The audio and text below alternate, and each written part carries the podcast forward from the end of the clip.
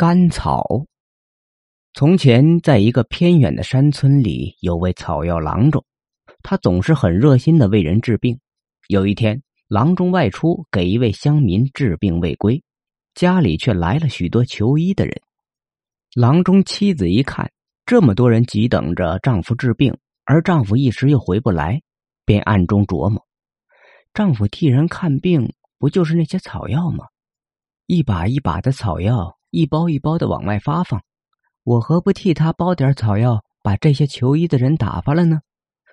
他忽然想起灶前的地上有一大堆草棍，拿起来嚼上一口，觉得甘甜宜口，于是他就把这些小棍子切成小片用纸一包一包的包好，发给那些病人说：“这是我家郎中留下的药，你们赶快拿回去煎水喝了吧。”过了些日子。